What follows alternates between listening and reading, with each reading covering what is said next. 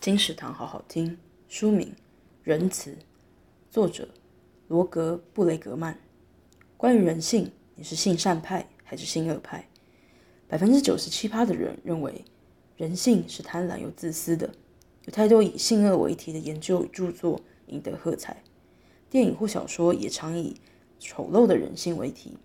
当世人已被性恶论洗脑三十年后，终于仁慈刷新我们的三观。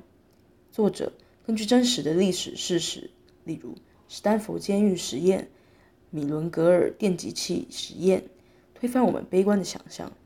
当危机来袭，原本我们展现的是人类最好的本质，在我们全盘否定台湾最美的风景是人之前，不妨先读这本书再下定论吧。仁慈由时报文化出版，二零二一年八月，金石堂陪你听书聊书。